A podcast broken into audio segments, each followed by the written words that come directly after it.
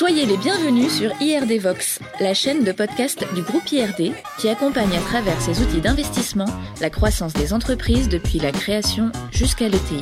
Tous les mois, nous avons à cœur de vous faire découvrir autrement un entrepreneur de la communauté IRD Connect. Son parcours, son entreprise, ses projets, mais aussi ses passions. Dirigeants, dirigeants, nous vous donnons la parole. Nous rencontrons aujourd'hui à Lille Christian Renard des laboratoires Renard, laboratoire d'audiologie, implanté dans 19 villes en France, une entreprise familiale créée en 1970. Bonjour Christian, qu'est-ce qui t'a conduit à rejoindre en 90 l'entreprise créée par ton père, puis à reprendre l'entreprise en 2000 Est-ce que tu peux nous raconter un peu ton parcours? D'abord, bonjour Hervé, bonjour César. Euh, merci de cette invitation à, à échanger aujourd'hui. Bah, en fait, l'histoire, c'est que mon père, effectivement, euh, crée un laboratoire de dioprothèse en 1970. Ouais. Moi, j'ai 4 ans. Je découvre en fait le métier en venant faire un petit peu le job d'été. Et, Mm. et lui s'arrange aussi, je pense, euh, pour me faire découvrir de la belle manière le métier. Job d'été à 4 ans, ça t'as t'as démarré jeune. Non, non, j'ai terminé mes études en 89. Études en fait. de- T'as fait quoi comme étude, Christian? De- d'audioprothèse Ah oui, directement. En fait, sor- sortie de bac, il me fait faire quelques stages découvertes, euh, soi-disant job d'été pour gagner Un un, peu de petit sous. peu, un peu de sous. Et puis finalement, je suis passionné par ce que je vois. À la fois chez lui dans son laboratoire, il m'envoie voir un de ses copains, euh, pareil, qui fait découvrir le métier, et je découvre vraiment un métier euh, formidable. Euh, pourtant avec des outils technologiques qui sont pas ceux d'aujourd'hui, mais dans le contact avec les patients, dans le plaisir qu'on apporte à des personnes qui ont des soucis d'audition, des Ouais. problèmes d'audition à corriger. Et voilà. Et donc, je, je suis passionné par ce que je vois. J'ai envie de participer, d'aider. Donc, je fais mes études à Nancy, Oui. euh, que je termine en 88. Je fais mon service militaire en 89 et j'intègre l'entreprise en, Directo. 1990 directement. Allez, hop, c'est parti, quoi. Qu'est-ce qui t'a donné, toi, envie derrière de reprendre en, en 2000 Ben, en fait, en 90, donc, je, je suis salarié de mon père qui a un laboratoire à Tourcoing et un second à Maubeuge. Et donc, je fais le métier d'audioprothésiste. À Hmm. l'époque, les audioprothésistes, en général, travaillaient dans un seul laboratoire, éventuellement deux. Ils avaient leur assistante, une secrétaire et un, un travail assez classique. Il y avait peu d'audioprothésistes qui avaient plusieurs laboratoires. Et en fait, on a accueilli des stagiaires. Et moi, j'avais envie, à l'origine d'ailleurs, avant de partir sur ce métier-là, j'étais passionné par le- l'entreprise. Je, voilà, je me voyais bien ouvrir, créer euh, une entreprise Développé, quoi. développé. et, et en fait, j'ai eu la chance euh, d'avoir un stagiaire en- dès les premières années 92, donc je travaillais depuis deux ans. J'avais un stagiaire audioprothésiste, donc un jeune futur audioprothésiste, à qui j'avais probablement transmis la passion qu'on m'avait moi-même transmis. Et puis, euh, lorsque lui terminait ses études, il m'a dit Je ne sais pas où je vais aller travailler, c'est difficile. Et j'ai dit Mais moi, j'aimerais bien continuer à travailler avec lui. Et j'ai dit Mais pourquoi pas le salarié? Mais à ce moment-là, c'est créer un laboratoire. J'en ai parlé à mon père qui était un peu frileux en disant bah non c'est pas le modèle on a son laboratoire on reste dans son laboratoire j'ai dit ben moi je pense que c'est quelqu'un qui aimerait bien travailler avec nous donc ce serait bien de faire un laboratoire et je vais l'aider je vais lancer le laboratoire l'accompagner Euh, il était plus stagiaire il était diplômé ça s'est bien passé on a créé ce laboratoire à Valenciennes il a accompagné puis quelques années après lui-même m'a dit mais moi j'adore ce que je fais je suis passionné par le métier j'ai envie de faire ce qu'on m'a fait c'est-à-dire euh, moi former un jeune accompagner un jeune et puis l'histoire a continué comme ça Il y a une- un passage de relais. oui, c'est une transmission, ça s'est fait naturellement, hein, sans réfléchir, mais ce sont d'ailleurs les valeurs de l'entreprise, c'est ce qui perdure aujourd'hui. C'est un, un peu un compagnonnage, quoi, un accompagnement par des, des- des gens plus expérimentés qui accueillent des plus jeunes, qui les intègrent dans l'entreprise. Et en fait, tout le développement d'entreprise s'est fait de cette manière-là. Et alors, euh, moi, je suis impressionné tout de même par la, la façade rue Nationale à Lille, parce qu'en fait, c'est pas un petit labo, là. Il y a combien de personnes ici sur ce site, euh, rue Nationale? En fait, c'est une belle histoire. On est, on est un peu plus au total de 60 personnes dans l'entreprise, une, une quinzaine ici. Et en fait, c'est un labo historique, c'est une belle histoire parce que c'est en 93, on reprend ce laboratoire qui appartient à deux aussi. Tous les Lillois connaissent deux aussi. D'où la Sourd façade, deux hein. aussi. On disait, ouais, j'ai j'ai jamais pu supprimer d'ailleurs le nom deux aussi, euh, malgré le fait qu'il n'était plus en activité et qu'il nous a quittés il y a quelques années. En fait, c'était un, un- un laboratoire pionnier en France. C'était une grande pharmacie à l'origine et c'était l'histoire de notre profession. Avant les années 70, il n'y avait pas de, de métier, il n'y avait pas de loi, il n'y avait pas de réglementation, il n'y avait pas de formation. Et c'était des pharmaciens qui vendaient Ah des appareils auditifs, au- on disait au-dessus du comptoir, qui importaient euh, pour certains appareils des, des États-Unis. Et en fait, ils revendaient les appareils en l'état. Et progressivement, il y a quelques pionniers, dont Jacques Dehaussi ici à Lille, un Parisien, un Lyonnais, etc., qui étaient pharmaciens, qui ont dit, mais il faudrait qu'on structure un petit peu la façon de faire. Les appareils vont se développer, ils se développaient.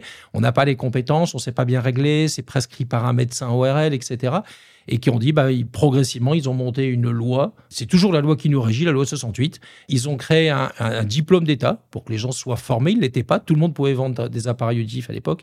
Et c'est devenu un très gros laboratoire indépendant, pionnier français. Et Jacques II aussi, ah euh, un jour, lorsqu'il allait céder son activité, c'est tout rapproché, naturellement encore rapproché de, de, mon père, qui était encore en, activité, de moi, en disant, bah, euh, il n'y a que vous, entre guillemets, qui pouvez reprendre en gardant les valeurs, puisque c'était un audioprothésiste indépendant, qui avait seulement ce gros laboratoire ici à Lille, et on a repris donc ce laboratoire. Et on l'a appelé De aussi Renard, et moi j'ai toujours du mal à dire euh, laboratoire Renard, je dis toujours De aussi Renard, même si c'est que Renard depuis longtemps. Donc en fait, n'importe qui ne peut pas vendre un appareil auditif. Non, non, depuis euh, les années 70, en fait, il y a un diplôme d'état d'audioprothésiste, il y a un numerus clausus, il y a neuf écoles en France qui euh, délivre le diplôme d'audioprothésiste et il faut être audioprothésiste pour pouvoir appareiller des personnes. Très bien. Juste une petite question encore. Euh, moi, j'ai toujours l'image un peu d'un appareil qui se colle sur l'oreille. Euh, tout ça a dû bien évoluer tout de même en, technologie, en miniaturisation. Qu'est-ce que tu peux nous dire de ça là? Ah ben, Je peux dire que c'est dommage, Hervé, que tu as encore cette vision-là parce qu'elle est, elle est assez dépassée. c'est une affaire de génération probablement. Ouais. Non, on a tous, nous les jeunes seniors, un peu cette image-là des bah anciens gros appareils qui sifflait, qui allait pas très bien, qui avait nos parents, nos grands-parents.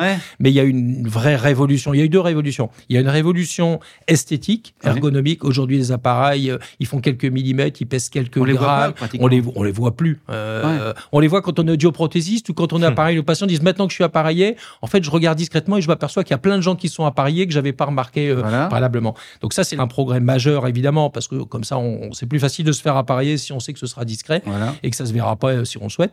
Et la deuxième chose, c'est surtout au niveau de la technologie. C'est qu'avant, on avait des appareils, euh, ce qu'on appelait analogiques. C'était un appareil, il y avait on avait un tournevis. Moi, j'ai appris à régler comme ça il y a 30 ans. On avait un tournevis, euh, deux résistances variables. On mettait un peu à gauche, un peu à droite pour mettre un peu plus fort ou un peu plus de grammes. Et maintenant, ce sont des microprocesseurs. Dans chaque appareil, en fait, il y a un petit ordinateur les dernières générations font plus d'un milliard de calculs par seconde. Il y a plus de plusieurs centaines de millions de réglages possibles. Ah. On peut adapter ce qu'on appelle streamer le téléphone, la télévision, etc. pour recevoir directement les, informations, le son, ah. le, la musique, etc. Ça devient très intelligent, ça paraît. Quoi. Ça Ah bah ça y est, maintenant, les premiers modules d'intelligence artificielle, ils sont dans les appareils auditifs. il y a des capteurs dans les appareils qui peuvent, en fonction de l'endroit où on est, analyser la situation pour en fonction des réglages qu'on fait, c'est ça notre métier, en fonction des réglages que nous, on va adapter de manière individuelle pour chaque patient en fonction des caractéristiques de sa surdité, de ses besoins d'écoute. On ne règle pas un même appareil pour deux personnes différentes, même si elles ont la même surdité, parce qu'on n'a pas les mêmes environnements sonores, on n'a pas les mêmes besoins d'écoute. Et, notre métier, c'est d'adapter ça sur un appareil qui est, lui, capable de, s'adapter de manière euh, automatique en fonction des réglages qu'on a, Très bien. super, merci. Donc Christian, ton engagement sociétal est-il un secret de ton succès? Première question. Et il paraît qu'une meilleure audition, en plus d'améliorer la vie des personnes âgées, permettrait de lutter contre la maladie d'Alzheimer. Ben L'engagement sociétal, euh, il est évidemment, il est très fort. C'est-à-dire c'est un parti pris, mais naturel. C'est pas une réflexion, c'est pas une stratégie. C'est, euh, ce sont les valeurs que moi on m'a transmises, c'est celles que je porte et qu'accompagne toute équipe aujourd'hui. Et effectivement, elle est importante parce que l'audition, c'est un sens absolument majeur pour la qualité de vie des personnes, pour le devenir, pour la situation de chacun d'entre nous, chacune, chacun d'entre nous. bien-être, bah oui. Et par exemple, euh, parce que là, on va parler peut-être après des personnes âgées, de l'Alzheimer, mais hmm. pour les enfants, il y a 15 ans, 20 ans, il n'y avait pas de dépistage euh, néonatal, c'est-à-dire à la naissance de la surdité chez ah les enfants. Ah et c'était un vrai, un, vrai problème parce que malheureusement, les, les surdités chez les enfants qui étaient nés sourds étaient dépistées trop tardivement. Oui. On s'apercevait souvent vers un an et demi, deux ans, parce qu'il y avait des retards de langage. L'enfant ne parlait pas. En fait, il y avait une surdité euh, qui l'empêchait d'avoir accès au langage. Mhm. Et le dépistage était trop tardif. Donc, nous, on prenait des enfants avec déjà un retard considérable, avec des préjudices importants, et parfois des, situations où, malheureusement, l'enfant, dans son développement, ne pouvait pas acquérir un langage, et donc les difficultés scolaires, les mhm. difficultés d'accès à un métier, etc. Tout à fait. Et on a participé, nous, de manière vraiment euh, majeure au dépistage, enfin à l'accompagnement des enfants dans le cadre du dépistage néonatal. On Maintenant, était vite, on était dans un protocole expérimental il y a une quinzaine d'années. Et Lille était vraiment le- la ville pilote qui était la plus performante en exhaustivité, c'est-à-dire les enfants étaient tous testés dans les maternités qui participaient à l'expérimentation. Néonatal, c'est quel euh, Ah bah c'est avant la sortie de maternité, donc c'est à un jour, deux jours de vie. Déjà. Oui, il y a un, un test, un petit test objectif, c'est-à-dire c'est un test où on ne demande pas la participation de l'enfant, il est Mhm. présent, Mhm. mais il n'a pas à répondre. On met des petits, il y a différentes technologies. Le principe, c'est que le- les équipes, c'est fait en puéricultrice, hein, c'est fait par les, les- les personnes directement au sein des maternités. Elles mettent une petite sonde dans l'oreille, on envoie un bruit et on peut voir de manière objective si l'oreille fonctionne, c'est-à-dire si l'enfant entend ou s'il y a un doute. Et s'il y a un doute, bah, le test est refait avant la sortie de maternité. Et si malheureusement le test est encore douteux, il est orienté à ce moment pour un test qui est fait par des médecins ORL moins d'un mois de Ah vie. ouais, ah ouais. Et si malheureusement le, le diagnostic est confirmé, ils sont revus et à ce moment-là, ils sont orientés vers un audioprothésiste de manière à ce que nous, on puisse les appareiller tout petits, entre trois mois et six mois environ, ce qui va donner la possibilité à cet enfant d'entendre la parole, d'entendre les bruits et donc à son cerveau de se développer normalement. Réveillé, quoi. Et ça, ouais, ça a été une Ouais. évolution. Et donc d'avoir une capacité à, à entendre, à comprendre la parole. C'est des enjeux majeurs d'inclusion scolaire et de, ensuite de possibilités euh, voilà, d'avoir une scolarité, des apprentissages, un métier, etc. Donc ça a été une- vraiment une révolution.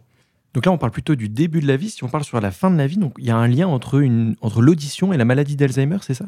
Oui, alors ça, ça a été bien établi. Il y a déjà une dizaine d'années, il y avait déjà de nombreux travaux qui ont été faits. On connaît bien ces mécanismes-là. C'est-à-dire que quelqu'un qui est porteur d'une surdité, là on parle d'un adulte, hein, qui entendait, Hmm. donc qui, avait un, langage, qui avait un métier, etc., mais qui malheureusement a un trouble de l'audition, par exemple parce qu'il vieillit naturellement, malheureusement en vieillissant, c'est la presbyacousie, on devient tous progressivement malentendants.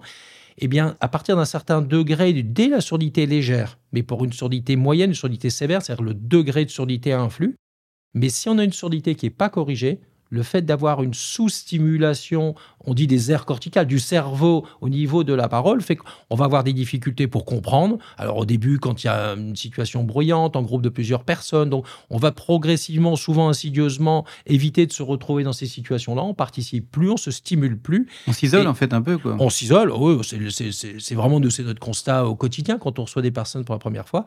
Et malheureusement, cet isolement, la sous-stimulation du cerveau qui devrait normalement entendre, participer, etc., fait qu'il y a un risque majoré de déclencher, on dit une maladie d'Alzheimer ou une maladie apparentée.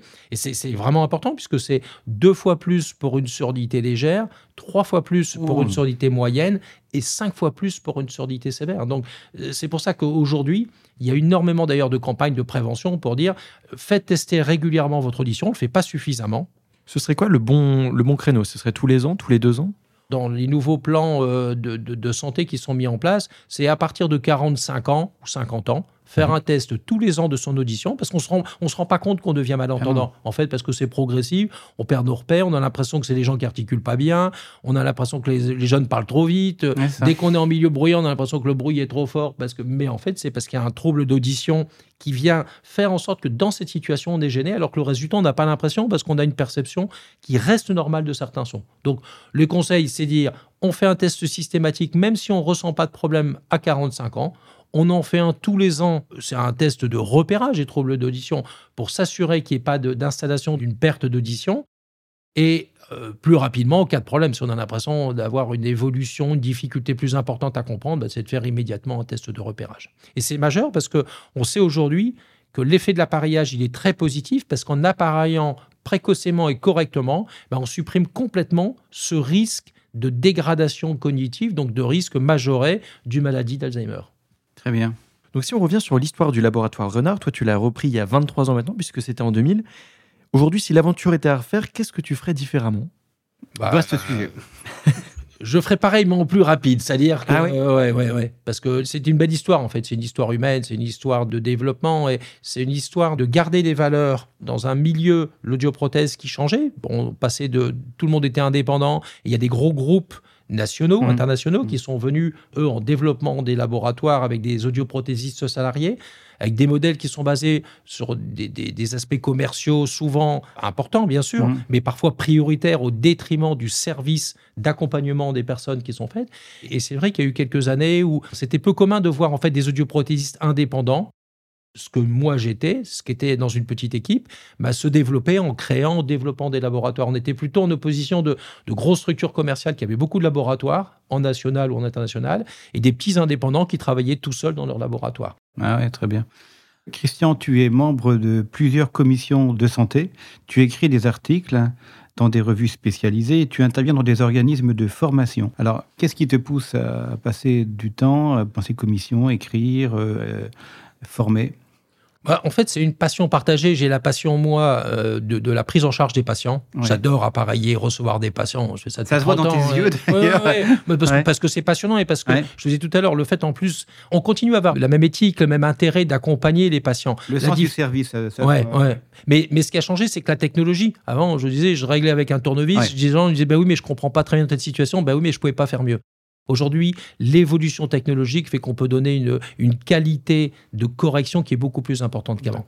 Mais en parallèle de ça, bah, ça me passionne aussi, moi, de participer à la formation. Hmm. Donc, euh, au sein d'écoles d'audioprothèse, euh, et puis au sein même d'autres structures. Tu disais, il y avait cinq écoles, c'est ça? Il y a neuf écoles d'audioprothèse en France, dont une depuis quatre ans à Lille, la faculté de médecine, et donc qui forme. On a diplômé la première promotion l'année dernière d'étudiants lillois, enfin formés à Lille, et donc participer à cette formation, participer à l'enseignement et aussi à la recherche, parce que si vous voulez, dans, dans les acteurs, il y a les médecins, ORN, il joue un rôle crucial dans le diagnostic et l'orientation des patients vers l'appareillage quand c'est nécessaire. Il y a les audioprothésistes, c'est notre métier. Il y a les orthophonistes qui assurent là aussi la rééducation pour certaines surdités, systématiquement en pédiatrie, puis pour euh, aussi des, des, patients adultes ou des personnes âgées chez qui l'appareillage tout seul pourrait pas fonctionner. Il y a les industriels qui fabriquent Mmh. les appareils, puisque mmh. nous, on ne fabrique pas des appareils euh, au niveau de la technologie. Mmh. Hein. on achète, entre guillemets, aux, aux, industriels des appareils. Notre métier, c'est de les régler, de les adapter de manière individuelle. Et, donc, de manière très transverse avec ces différents professionnels, très interdisciplinaires, bah, il y a beaucoup de travail à faire, de formation, de réflexion, de travail scientifique, de recherche. Et, c'est vrai que euh, c'est aussi, moi, une de mes passions, des intérêts, et qui est aussi porté par l'équipe. C'est-à-dire au sein de l'équipe, on a un groupe d'études et de recherche, par exemple, qui, en parallèle de ce qu'on fait, c'est-à-dire la clinique courante, on a pareil tous les jours des patients. On suit un peu plus de 12 000 patients dans la région. Mais en parallèle de ça, de, ce travail quotidien, c'est de réfléchir sur comment on améliore les process, comment on utilise les nouveaux outils, mmh. comment on fait travailler ensemble les différents professionnels impliqués. Mmh, très bien. Christian, on a une question qui nous vient des précédents invités d'IRDVox. Il s'agit de Colin Gallois et Lancelot Durand, les fondateurs d'Epure et concepteurs de Drift. Je te propose d'écouter tout de suite euh, cette question.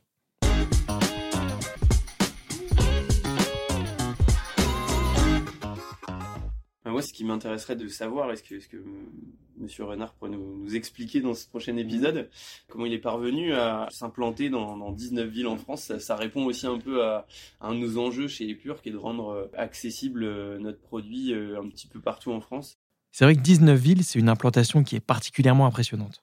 Ben, en fait, c'est une belle histoire, puisque je vous disais tout à l'heure, le premier stagiaire, il y, a, il y a 30 ans, qui m'a donné envie de faire un deuxième laboratoire, il est toujours là, et il a porté un jeune étudiant qu'il a formé, qu'il a accompagné pour en faire un deuxième, et pour en faire un troisième. Et notre développement, il s'est fait de manière progressive, en fait, par les femmes et par les hommes, et par l'envie qu'ils nous ont donné de dire, ben voilà, on se sent prêt, on a quelqu'un qui est étoffé aujourd'hui, c'est la qualité des audioprothésistes, des assistantes, des, prothésistes auditifs, des techniciens, elle est essentielle dans notre métier. Elle se transmet, alors euh, on est formé pour ça à l'école pour les audioprothésistes, il n'y a pas de formation pour les, assistantes, elles sont formées en interne, mmh. même chose pour les prothésistes auditifs qui fabriquent nos embouts sur mmh. mesure, mais c'est l'accompagnement, si vous voulez, la transmission en interne qui a fait à la fois qu'on a eu des envies d'aller créer des laboratoires et puis qu'on a été euh, sollicité par des audioprothésistes qui voulaient nous confier leur patientèle le jour où ils voulaient céder leur activité en nous demandant de reprendre leur activité. Juste encore une question. 19 villes, la plus lointaine, c'est où? Bah, Actuellement, on était dans les Hauts-de-France. On est parti il y a deux ans à Beaugé en Anjou. Ah, par l'opportunité. Bah, c'est un exemple typique d'un audioprothésiste de notre équipe, par Antoine Trottin, qui est audioprothésiste pour des raisons euh, familiales. Il devait déménager. Il m'a dit, mais je me vois pas euh, aller travailler là-bas. Il avait des larmes aux yeux, moi aussi, de se quitter en disant, eh ben, j'ai dit, écoute, je vais faire un laboratoire à Beaugé en Anjou. et, voilà. Et c'est... Ça tourne bien, ça tourne. Et, bah, ça tourne bien. Il est heureux, je suis heureux. Tout va bien. voilà. Et, c'est, un petit peu notre, notre ADN aussi d'avoir ce développement qui est basé sur des hommes, sur des femmes. Et c'est comme ça qu'on va continuer notre développement. Donc c'est la plus lointaine, Beaugé en Anjou, et après, dans 10 ans, on se projette. Euh, dans 5 ans, il y en a combien? Ah bah, euh, ça va dépendre de l'accompagnement de l'IRD parce qu'on est en bien. pleine discussion. on Ah, ouais, Ah non, a, va. on, a, on a un projet euh, d'envergure, de développement national qu'on a décidé. Et, et on travaille d'ailleurs avec CoBoost, avec l'équipe de CoBoost euh, que je salue parce que depuis plus de. ah, le Covid est venu un petit peu interrompre les choses, mais elles ont repris, euh, elles se sont jamais arrêtées en fait. Et, et elles ont repris de plus belle après le, le post-Covid. Et on est sur un gros projet de développement national avec des créations de, de- de pôles de laboratoire. En fait, on veut reproduire ce qu'on a fait ici, sans limite géographique en France euh, dans les six prochaines On se années. déploie, c'est bien. Alors, on rentre sur les questions plus, plus perso maintenant. Quel était ton plus grand coup de bol dans ta vie professionnelle? Ouais, les coups de bol, c'est vraiment les, c'est les rencontres, quoi. Des hommes, des femmes, c'est, voilà. ouais. Ouais. Je pense que si j'avais pas eu euh, d'emblée notre première assistante, Sandra Lefebvre à Tourcoing, Yvan Defenin dont je vous parlais, qui me donne envie de continuer. Ouais. On fait le premier ensemble, euh, un petit peu en partant euh, à l'assaut dans, dans l'inconnu, et puis ça fonctionne bien parce que c'est des personnes euh, formidables, et puis les seconds sont pareils, et puis voilà. c'est parti. donc quoi. ouais, c'est ça. ok, Oh, très bien. Est-ce que tu aurais l'anecdote d'un échec que tu as vécu qui t'a permis à la fin de progresser? Une anecdote, et c'est pas une anecdote parce que c'est un fait marquant pour l'entreprise, c'est 2010, les choses euh, tournent, je travaille depuis 20 ans, j'ai repris la direction depuis 10 ans, et puis j'ai une opportunité fabuleuse simultanément, à la fois de lancer un service d'accompagnement pour les personnes âgées en EHPAD, quelque chose de très important Ouais. pour euh, améliorer la prise en charge de nos personnes très âgées, pour grandir le laboratoire de Lille, puisque la pharmacie de aussi va arrêter son activité des ménages et que Jacques de aussi me propose de reprendre le- tout ce local-là, Ouais, donc voilà. d'agrandir énormément le laboratoire qui devient notre vitrine. Et j'ai un confrère à Calais qui me propose de céder son activité. Donc, Ah une oui. conjoncture d'événements positifs.